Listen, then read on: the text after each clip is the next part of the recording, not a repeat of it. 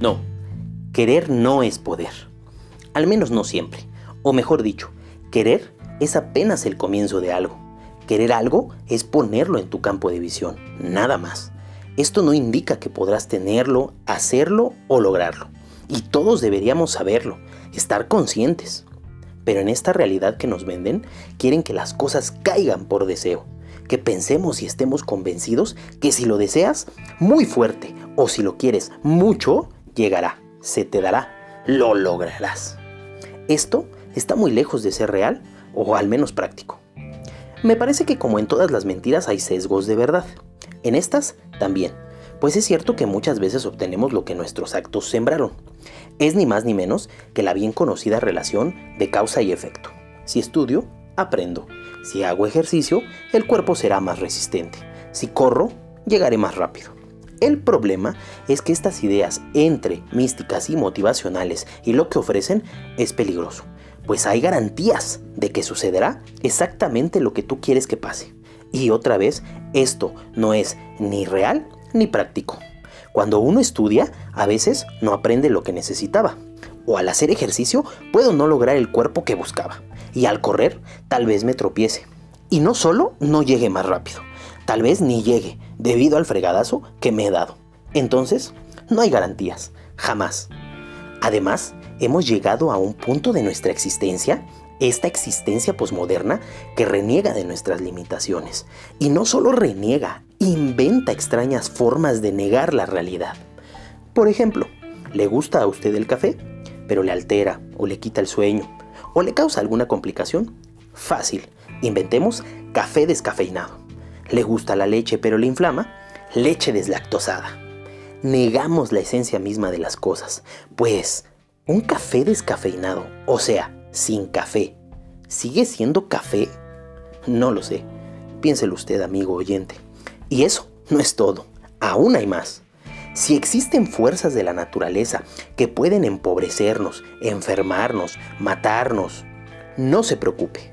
La existencia posmoderna le ofrece seguro de vida, seguro contra incendios, seguro contra choques, seguros. Si usted tiene dinero, supuestamente estará seguro. El cuerpo caduca. Inventemos entonces las cirugías estéticas y siempre parecerá joven. Y peor aún, si las relaciones sociales y amorosas son inciertas, sobran los mecanismos que hemos inventado para negar esto. Me limitaré a decir uno, muy antiguo pero eficaz y aún presente. El amor siempre triunfa. En las novelas, películas, series, cuentos, etc. Los buenos siempre tendrán el amor. Y entonces, solo con querer, puedes. Siendo bueno, todo te saldrá bien. Las cosas llegan tarde o temprano. La vida es justa. Bah, no hay nada más irreal e impráctico que eso.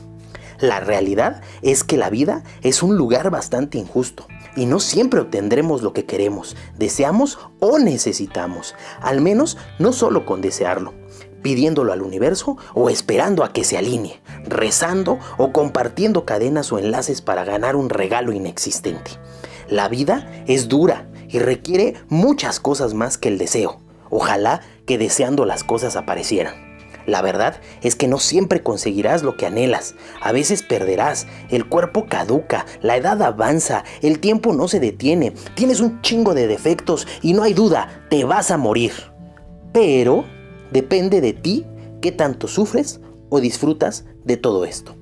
Conseguirlo todo sería aburrido, además de desgastante. Perder, aquí siempre nos gusta decir aprender. Cada derrota definitivamente enseña algo, muestra qué nos hace falta, qué hay que trabajar. El cuerpo es un envase. Hey, hey, hey, cuídalo, pero también ejercita tu ser, mente, alma, espíritu, como gustes decirle. Tus defectos son los que te hacen único. No son tan malos. Tampoco son lo mejor. Pero de nada sirve esconderlos. Ahí seguirán. Y lo de siempre. La muerte es inevitable. Trata de disfrutar ese breve momento llamado vida. Y ya decía Epicuro, la muerte es una quimera, porque mientras yo existo, no existe la muerte. Y cuando existe la muerte, ya no existo yo. Un tábano posmoderno.